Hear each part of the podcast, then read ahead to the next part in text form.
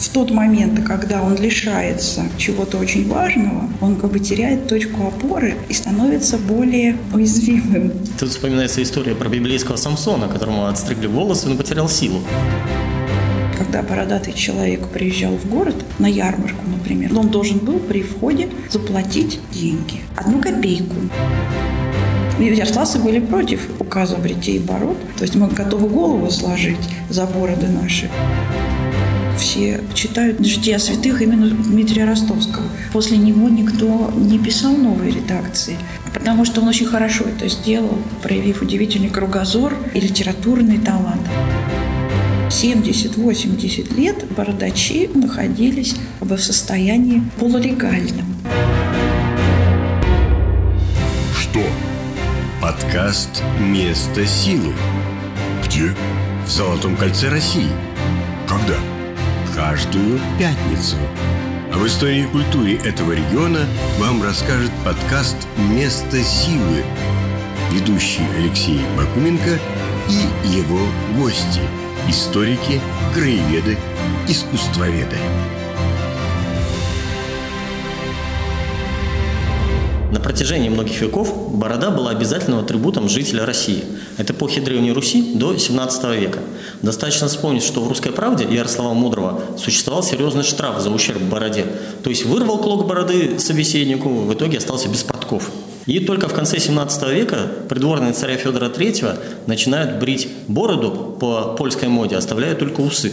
А затем младший брат Федора, царь Петр Алексеевич, вообще запрещает носить бороду определенным сословием в стране. Почему это произошло и как на это отреагировал народ, расскажет Екатерина Макарова, старший научный сотрудник отдела древнерусского искусства Ярославского художественного музея и один из авторов нашумевшей экспозиции «Спор о бороде». Добрый день, Екатерина Юрьевна. Добрый день, дорогие друзья. Очень рады нашей сегодняшней встрече. И вопрос, который мы выбрали для обсуждения, действительно имеет важное значение в истории нашего города, поскольку именно мы оказались тем самым местом в России, где царский указ о бритье и бород обсуждался на очень серьезном уровне. А мы понимаем, почему Петр все-таки решил избавить своих придворных, своих подданных от бороды. В этом было желание просто выглядеть как в Европе или были еще какие-то поводы? По официальной версии главной причиной было придать жителям России вполне европейский цивилизованный вид. Эстетический подход, наверное, только часть проблемы, потому что вопрос ну, о красоте мы знаем и о моде – это очень подвижный вопрос. В моем представлении Петр I так радикально решил поменять внешний вид людей, чтобы в некотором смысле их обезоружить. Потому что привычная одежда, да, то есть привычный внешний вид, да, борода, она позволяла человеку быть очень устойчивым в каких-то своих убеждениях. То есть в тот момент, когда он лишается чего-то очень важного, он как бы теряет точку опоры и становится более уязвимым. Тут вспоминается история про библейского Самсона, которому отстригли волосы, но потерял силу. Прекрасный пример, Алексей. Если проводить какую-то библейскую аналогию, безусловно, это так. И трудно сказать, насколько бы Петр I вот так вот рассчитывал психологически подавить своих противников. Но мне кажется, что в этом все же есть определенное здравое зерно, потому что мы видим, что началась действительно паника, что поскольку жители средневековой Руси точно были убеждены, что без бороды в рай не пустят, что если ты умираешь безбородым, то по тебе в церкви не совершают поминовения и свечи не ставят то фактически ты губишь свою душу. И такая опасность для них, для средневековых людей, была страшнее физической смерти. То есть мы знаем, что наказание было строгое за неисполнение указа и сохранение своей бороды, но многие, в том числе ярославцы, были готовы действительно погибнуть, но не погубить своей души. И этот конфликт действительно выходит за рамки вот, сугубо э, Внешности, вопрос внешности. внешности. Да, то есть он действительно может рассматриваться как вопрос такой цивилизационный, да, такой культурный национальный код. И это делает его очень интересным и важным для нас. Мне вот попадалась еще интересная версия, что Петру якобы была свойственна сектофобия, и он бороды считал рассадником в шее. А поскольку он всяких насекомых не любил, вот, дескать, заставлял приближенных расставаться с бородами, а потом всех остальных. И в армии, опять же, тиф – это частая причина потерь. Поэтому всех оставлял без бороды. Да. Вы, Алексей, предлагаете просто удивительные современные трактовки, да? Да, которые, я считаю, тоже очень важны, потому что в моем представлении человеческий фактор, он решающий. То есть, да, есть определенные объективные обстоятельства, да, есть ну, какие-то независящие от нас события, да, происходят. Но в конечном итоге все события реализуются людьми. И что ими двигало вот в этот момент – но вот я, когда прочитал про эту версию с инсектофобией, меня что в ней смутило? Ведь, да, заставили россиян сбрить бороды, а что получили взамен? Парики. А парики ведь это не меньше рассадник тех же самых насекомых, поэтому хрен редьки не слаще, как говорится. С точки зрения, да, гигиены, наверное, да, мы ничего не выиграли. Вот поэтому, наверное, придется признать, что внешность все же была да, не главное. То есть необходимо было обезоружить оппонентов. оппонентов. Первый указ Петра о запрете ношения бород вышел в 1705 году, и там были категории населения, которым запрещалось носить бороду и усы, и категории населения, которым разрешалось. Вот расскажите об этом подробнее, пожалуйста. Мы знаем, что Петр I был все же человек очень разумный. И было понятно, что в своих действиях движется поступательно и не обостряя до крайности. Поэтому, конечно, в его указе о бритье бород были исключены священнослужители, потому что это было бы совершенно неприемлемо и крестьяне, которых было достаточно много, чтобы их всех контролировать. И одновременно, ну, может быть, да, немного так грубо, то есть, может быть, их полноценными людьми тоже не все считали. То есть их можно было оставить за скобками и привести в такой в европейский вид жителей городов, которые ну, так или иначе могли попадаться на глаз и царю, да, и приезжим иностранным гостям. Но мы, с другой стороны, знаем, что, конечно, Петр I тоже не был атеистом, ну, в нашем понимании. То есть он все же родился в том же 17 веке. То есть он был христианским государем, царем христианской империи, христианского государства. И сложно предположить, что он тоже был бы готов ну, вот какие-то вековые, ну да, церковные правила снести вот так на один раз. Поэтому как бы наиболее традиционные группы, и профессиональные, и социальные, да, то есть священнослужители и крестьянство все же были освобождены от этого ну, наказания, в общем, да, для них было наказанием. Вот правда, с крестьян, как мы знаем, брали деньги. То есть, когда бородатый человек приезжал в город на ярмарку, например, должен был при входе заплатить деньги. Большие деньги? Одну копейку. То есть это не очень много, но это все равно в некотором смысле ну, несправедливо, да? потому что за право быть собой надо платить. Он должен был заплатить. Но там были и более серьезные цифры, если речь шла о горожанах, о дворянах, о купцах. Вы абсолютно правы, Алексей. То есть вопрос, когда касался да, более престижных профессий и социальных слоев, речь шла о налоге на бороду, который составлял 30 рублей с бороды в год. А в некоторых случаях даже 60. Это гигантские деньги по тем временам. Ну вот благодаря нашим коллегам мы узнали, что 30 рублей в год получал пеший воин, который ну, служил в армии. То есть каждая борода содержала одного бойца, а то и двух в Петровской армии, что было тоже очень важно, потому что Петр I, внешняя политика его была очень активная и на Западе, и на Юге, поэтому он таким образом смог извлечь из этого еще выгоду, да, поддержав армию. То есть есть статистика, сколько налогов благодаря бороде поступило в казну, да? Мы знаем, что почти 50 тысяч рублей в год при Елизавете Петровне. То есть подсчеты есть на середину 18 века. И мы понимаем, что 50 тысяч – это маленькая армия. То есть бородачи содержали армию. Ну так, условно, да. Условно. Потому что содержание армии – это не только жалование солдатам, это множество других расходов более весомых. Но тем не менее, да. Да. Было еще такое понятие, как бородовой знак. Что это? Бородовой знак стал необходимостью, когда было принято решение о налоге на бороду поскольку налоговая система была иная, чем сейчас, то есть никаких госуслуг. То есть свидетельством того, что бородач оплатил свою бороду, был тот самый медный жетон, на котором были изображены борода и усы, и написано «деньги взяты». На следующий год он должен был вернуть жетон или заплатить новую сумму, и жетон оставался при нем. То есть его носили в кармане, и его нужно было предъявлять по первому требованию, потому что, увидев в городе бородатого горожанина, все имели право спросить у него, имеет ли он на это разрешение. Но судя по портретам ярославских купцов, они все поголовно платили эту пошлину, чтобы сохранить приверженность свою старине. Ярославль оказался совершенно удивительным городом, который предпочел заплатить деньги, чем лишиться важного для себя бороды.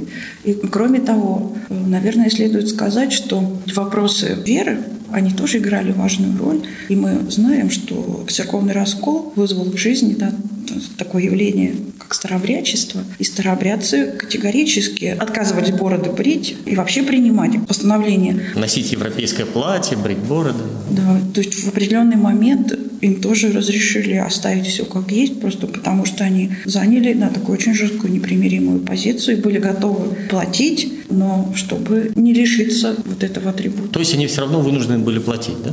В определенный момент начались послабления. Но в тот момент, когда конфликт внутрицерковный был ну, довольно остр, а первая половина XVIII века Петровское время – это время такого жесткого противостояния. То есть лояльности к старообрядцам не было. И мы знаем, что эти трагические там, обстоятельства самосожжений массовых, они, конечно, показывали, что эти люди готовы на все. И убедив власть, что нужен компромисс, для них все же были предусмотрены послабления, и их оставили в покое. Екатерина II, конечно. А сейчас пришло время для рубрики «Кстати». Давайте послушаем, какие аргументы проводили противники бродобрития в 17-18 веках. В первую очередь ссылались, конечно, на Библию, книгу Бытия. «И сказал Бог, сотворим человека по образу нашему и по подобию нашему, и сотворил Бог человека по образу своему». Правда, как выглядел Бог, судить можно было только по иконам. На это и упирали, ссылаясь на решение Шестого Вселенского собора, состоявшегося еще в VII веке. Как видим, корни спора о бродобритии уходят в седую древность. Так вот, отцы Шестого Вселенского собора говорили, так пусть же бродобрийцы возрят на образ Христа Спасителя и уразумеют, что Христос Спаситель броды свои не стриг и не брил. Патриарх Московский и всея Руси Адриан тоже принял в штыки некоторые реформы Петра I – Например, бродобритие и запрет русской национальной одежды. Хотя реформу армии и строительство флота владыка поддерживал. Патриарх Адриан писал Подобно Христу, святые апостолы, великие пророки, преподобные отцы, благочестивые цари, все имели бороду, хранили ее, как Богом дарованное украшение, с нею до сих пор видимы в иконном писании. Все при общем воскресении восстанут, как создал их Господь. Бродобритие не только есть безобразие и бесчестие, но и грех смертный. Еще патриарх заступался за участников Стрелецкого бунта и отказался постричь в монахини первую жену царя, Евдокию Лопухину. Как следствие, после смерти Адриана Петр I запретил проводить выборы нового патриарха, назначив вместо блюстителя патриаршего престола. Запрет на бритье бород содержался и в кормчей книге, сборнике церковных правил. Поэтому при Петре кормчую книгу перестали печатать. Следующее ее издание появилось только в 1778 году но глава, в которой говорилось про запрет бродобрития, была оттуда исключена. Простой народ, который не был силен в богословских спорах, в защиту бороды тоже выступал. По-своему, языком пословиц и поговорок. Усы велики, а бороды не выкроешь. Борода апостольская, а ус дьявольский. И моя любимая. Борода мужику в честь, а усы и у кошки есть. Впрочем, были и обратные по смыслу. Борода велика, а ум короток. Мудрость в голове, а не в бороде. Это была рубрика «Кстати». А мы возвращаемся к разговору с Екатериной Макаровой, старшим научным сотрудником Ярославского художественного музея. Ну, как мы уже говорили, сопротивление указу было со стороны не только старообрядчества, но и остальных категорий населения. И это получило необычное такое отражение в Ярославле. Тот самый знаменитый спор о Бороде 1705 года. Давайте мы к нему перейдем. Действительно, спор о Бороде – это наша ярославская тема. И мы всегда говорим о том, что да, царский указ о бритье и бород коснулся всей России. И только в Ярославле нашлись люди, которые задали этот прекрасный вопрос, то есть почему? И более того, проявили достаточную настойчивость для того, чтобы получить ответ у Дмитрия Ростовского, да, митрополита, местного иерарха, да, возглавляющего епархию, что, нам кажется, для 17 века было тоже ну, вопросом такой хорошей дерзости. Ну да, митрополит Ростовский и Ярославский, это же, по сути, если не первое, то как минимум второе лицо в регионе, да? Да, в ярославских землях, да.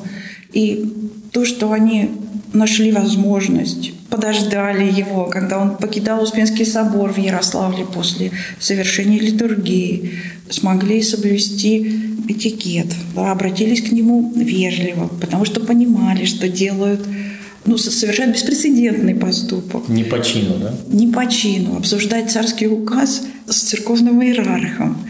То есть ситуация деликатная со всех сторон. И, на мой взгляд, окажись на месте Дмитрия Ростовского, ну, возможно, какой-то другой человек, менее просвещенный, менее дипломатичный, менее ну, такой гибкий, все могло обернуться иначе. И то, что Дмитрий Ростовский оценил доверие, которое к нему было проявлено, потому что в конечном итоге, да, ведь ярославцы были против указа Бретей и Бород, то есть мы готовы голову сложить за бороды наши. И Дмитрий Ростовский понимал, что вот сейчас назревает социальный конфликт, который может закончиться кровопролитием. И то, что он смог оценить ситуацию, найти нужные слова, принять Соломоново решение, предложив самим ярославцам ответить на вопрос, отрастет ли борода бриенная или голова отсеченная. То есть он повел себя очень разумно, и, на мой взгляд, он действительно спас немало таких вот горячих голов, которые в пылу могли совершить необдуманные поступки. Ну да, он им четко обрисовал дилемму. Либо борода, либо голова. Да? Хочешь, не, не хочешь, задумаешься. Да?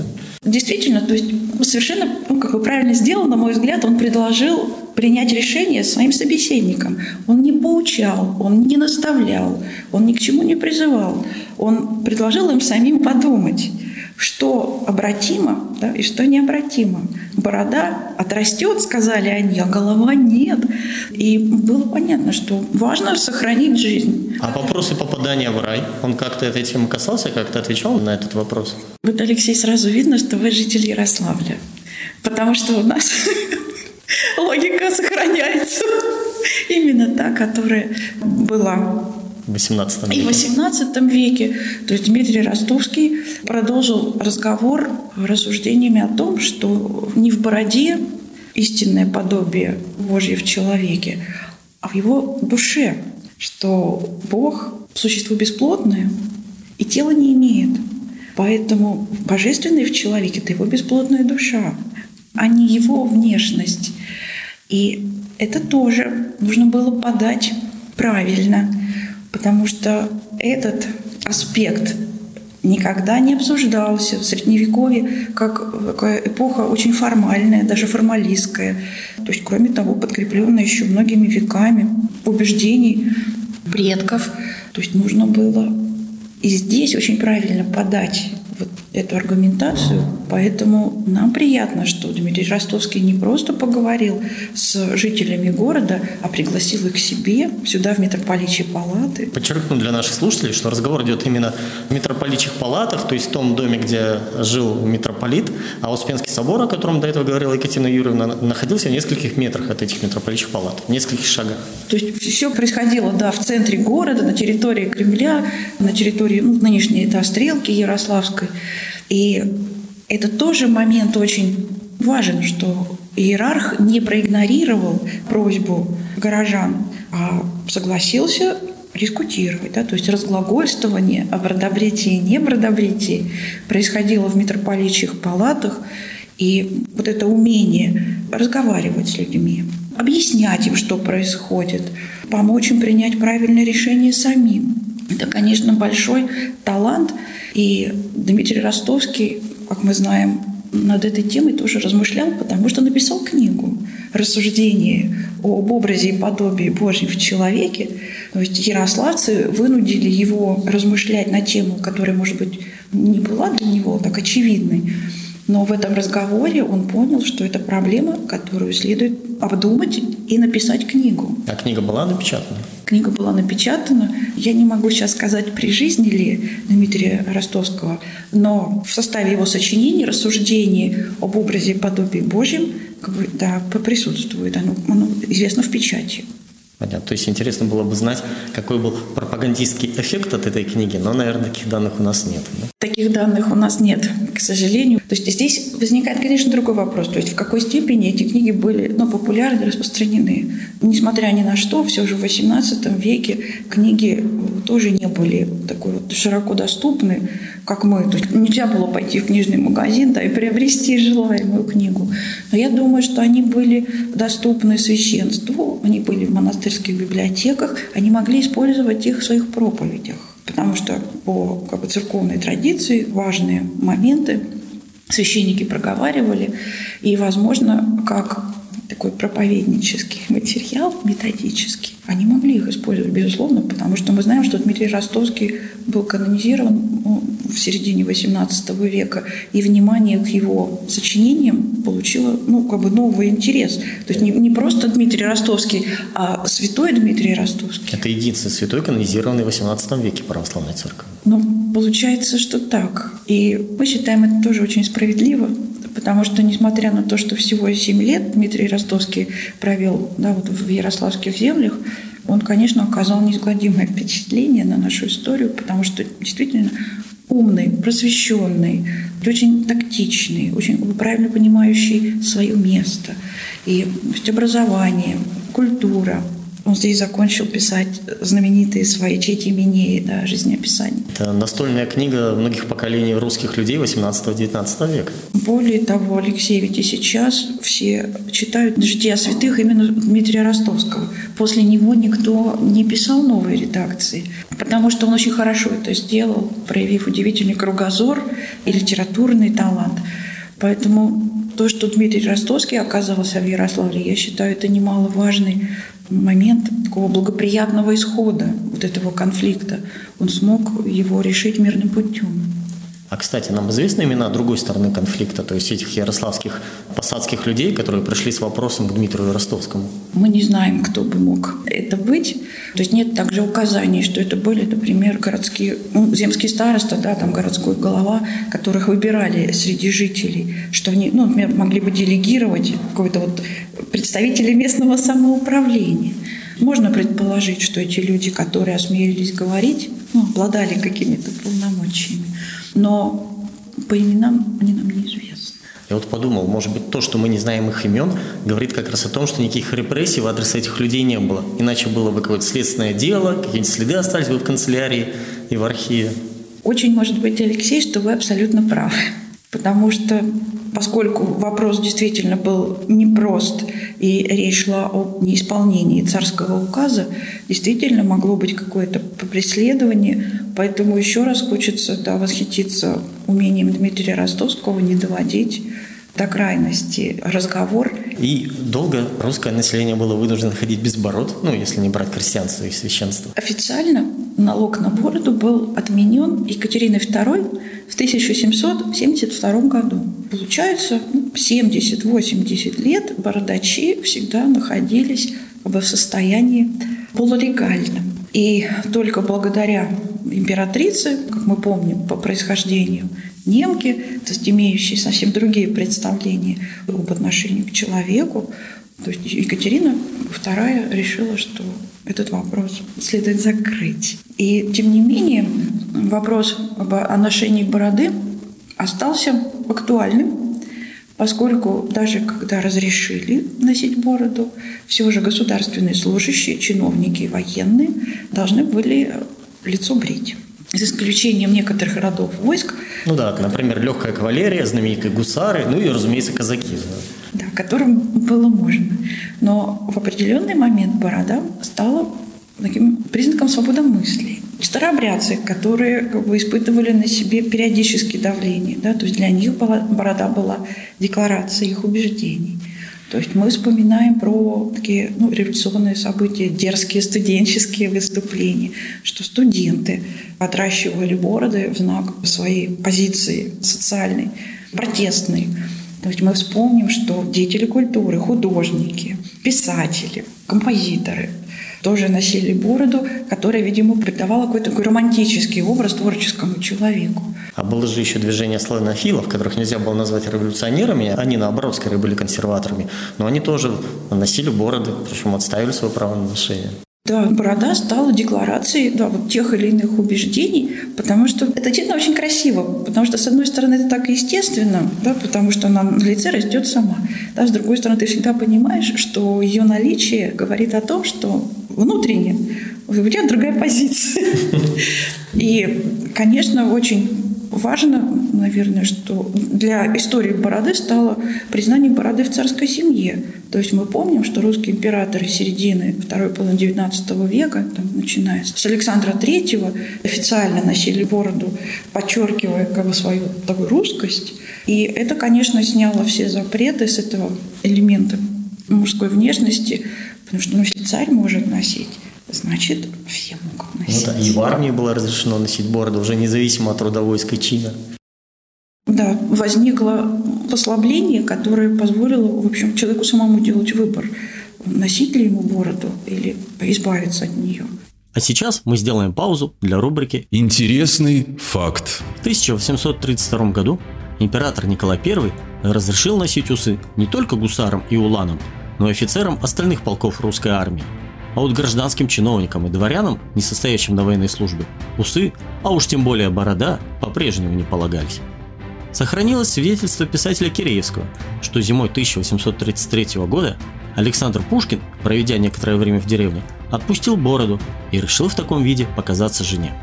Поэтому, проезжая через Москву, поэт был вынужден отказаться от визитов к родственникам и знакомым, ведь тогда пришлось бы выйти в свет, а значит сбрить обретенную красоту, не довезя новый облик до жены. О реакции Натальи Николаевны на бородатого мужа сведений не сохранилось, но если учесть, что портретов Александра Сергеевича с бородой не существует, вряд ли супруга одобрила изменения во внешнем виде поэта. Это была рубрика «Интересный факт». А мы вернемся к разговору с Екатериной Макаровой. Ну, удивительным образом, да, взяв бороду как такой критерий, мы видим, как меняется социальная история. То есть ее наличие, ее отсутствие, запрет на нее, разрешение на нее показывает нам, как в обществе меняются ну, вот такие тенденции. Сейчас мы знаем, что борода, она, конечно, стала атрибутом эстетическим. То есть и наличие на улицах городов бородачей самого разного толка так, позволяет нам говорить, что да, в наше время можно многое себе позволить. Ну да, даже в советские годы появление бородатого человека в телеэфире уже могло вызвать недоумение у телевизионного начальства. Это тоже так показатель фронта определенный. То есть получается, что ну, так вот, если проследить, что чем как бы жестче вот, контроль над обществом, тем борода оказывается гонима. То есть как только появляются какие-то свободные тенденции, да, и такое общество освобождается, то есть человеку позволяют решать вопрос о своем внешнем виде по собственному желанию. По-моему, это уже такой парадокс получается. То есть, с одной стороны, сторонники бород в XVIII веке – это как раз консерваторы, ревнители древнего уклада, древнего благочестия, да? А с другой стороны, получается, в наше время, ну или, скажем так, в советское время борода – это символ, наоборот, движения к новому, несогласия с официальным курсом. Очень любопытные наблюдения, Алексей. То есть, видимо, включается так называемый эффект маятника, когда ситуация может меняться точно на противоположную. И здесь, видимо, следует сказать, что действительно вопрос, собственно, не в бороде, а в том, имеет ли право человек решать свою судьбу самостоятельно. Хорошая мысль, Екатерина Юрьевна. И давайте тогда расскажем слушателям, что такое экспозиция спора о бороде. Как вы эти события, эту дискуссию 18 века передали музейными средствами? Митрополичьи палаты – место, где спор о бороде, собственно, и проходил в 1705 году. Поэтому мы не могли этому событию не уделить особенного внимания. То, что возникла музейная экспозиция «Спор о бороде», это большой прорыв в музейном деле, поскольку спор о бороде, собственно, разговор, предмет нематериального культурного наследия. То есть обставить эту историю в предметах была непростая задача для музейных сотрудников, которые как раз общаются с предметами материальной культуры. То есть живопись, иконы, скульптура, прикладное искусство. То есть мы как раз оперируем материальными вещами. И в этом была главная сложность, потому что нужно было эту историю представить в вещах, произведениях искусства. И поскольку иного опыта не было, то есть никто по спору о бороде никогда музейных экспозиций не создавал, мы решили, что нам можно все. И здесь следует сказать, что все сотрудники художественного музея, к которым мы обращались, все пошли нам навстречу. И вот этим коллективным разумом, да, вот коллегиальными решениями действительно был найден, не без споров, оптимальный вариант. То есть в экспозиции представлено древнерусское искусство, представлена портретная живопись, и знаменитый ярославский портрет обязательно присутствует. То есть у нас есть скульптура, у нас есть народное искусство, произведения, которые в обычной ну, классической музейной экспозиции никогда бы не встретились, потому что они между собой ну, не связаны ни материалом, ни временем, а здесь сквозная тема позволила им друг друга найти и заиграть новыми красками. Кроме того, была поставлена задача создать экспозицию современную. Поэтому мы ушли от традиционного экскурсовода, который рассказывает и показывает. То есть была создана мультимедиа-программа с прекрасными голосами, с выверенным сценарием, с работой света, звука, которая тоже создает атмосферу как бы погружения во времени. Да, то есть мы не видим, кто говорит, но голос ведет нас, и создается такое да, погружение в проблему. Кроме того, очень приятно, что были привлечены к нами к работе и откликнулись живо молодые художники Ярославля, которые работают в разных жанрах. То есть с нами работал молодой архитектор Семен Расторгуев, который разрабатывал дизайн-проект экспозиции и отмеченное вами противопоставление черного и белого. То есть он обыграл эту тему спора как двух мнений противоположных в таком колористическом решении экспозиции. То есть у нас есть анимационный фильм, который нам создала Татьяна Кружнова, художник студии Александра Петрова. Идея фильма должна была снять как бы необходимость ну, словесного объяснения, что происходит. Поэтому мы попросили нарисовать эту картинку без слов и, как положено, как бы все простые вещи сделать невероятно сложно.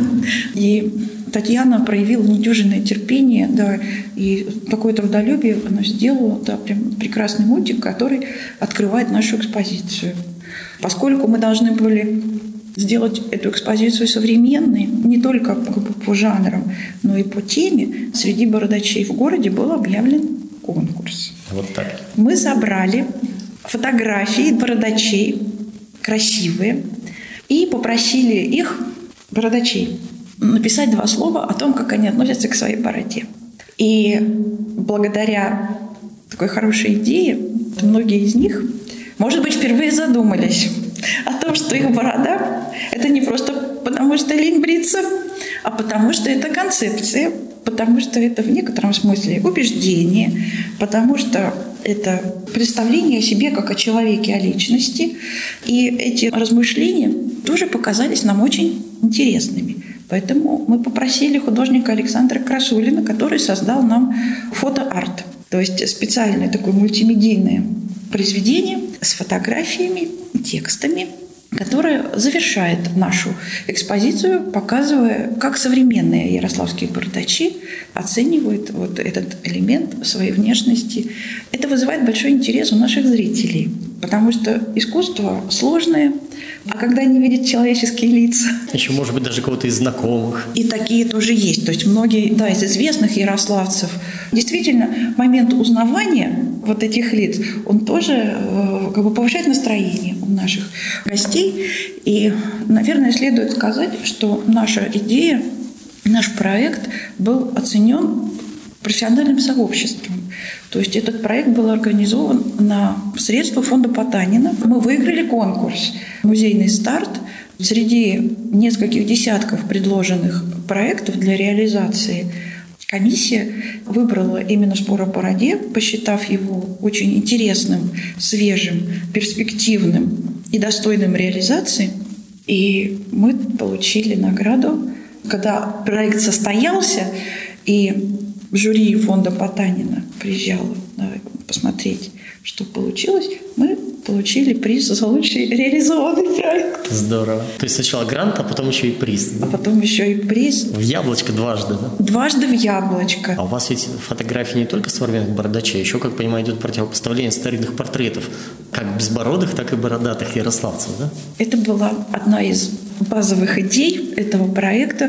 То есть нужно было показать спор, который, соответственно, это противостояние двух мнений. И благодаря хранителю живописи Ярославского художественного музея Дарье Николаевне Кулешовой да, мы смогли использовать из нашей коллекции портреты и бородачей, и не бородачей. А давайте по персоналиям пройдемся. Кто к какой партии относился? Среди наших бородачей, конечно, оказались ярославские купцы.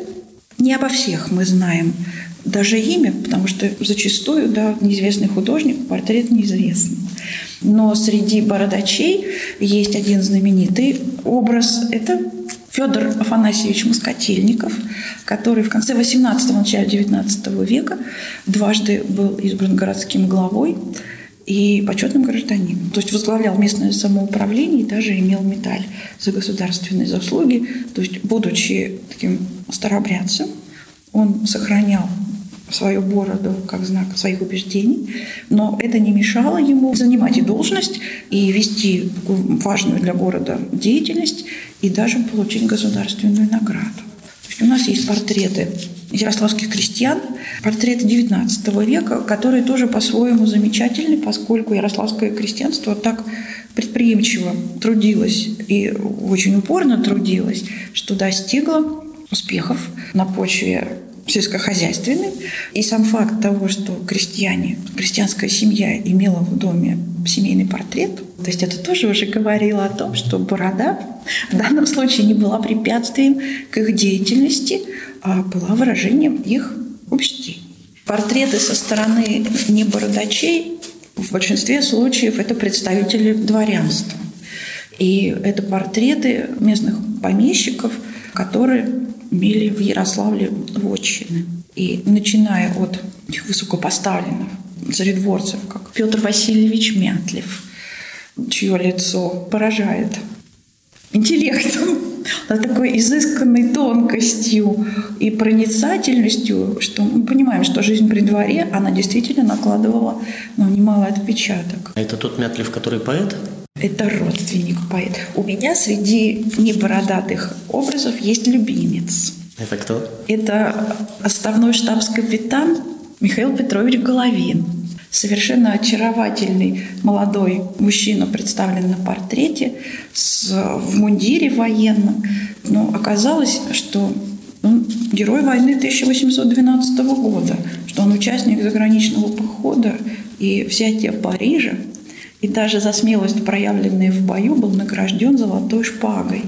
Он был местным помещиком, то есть у него здесь было родовое гнездо, и его совершенно невероятный, приятный теплый взгляд вот меня пленил сразу. То есть я поняла, что на этой стене у меня есть любимый портрет, это да, Михаил Петрович. Ну, прямо как у Цветаевой. Я вспомнила Тучков четвертый, ваш тонкий лик, и золотые палеты, и золотые ордена абсолютно неотразим. Конечно, на военные просто неотразим.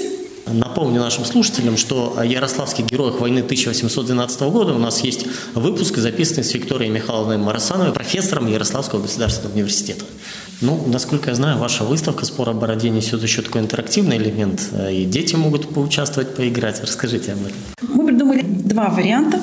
Один связан с возможностью фотографироваться в экспозиции в костюмах народных и светских, как бы вот городских, созданных по мотивам нашего анимационного фильма.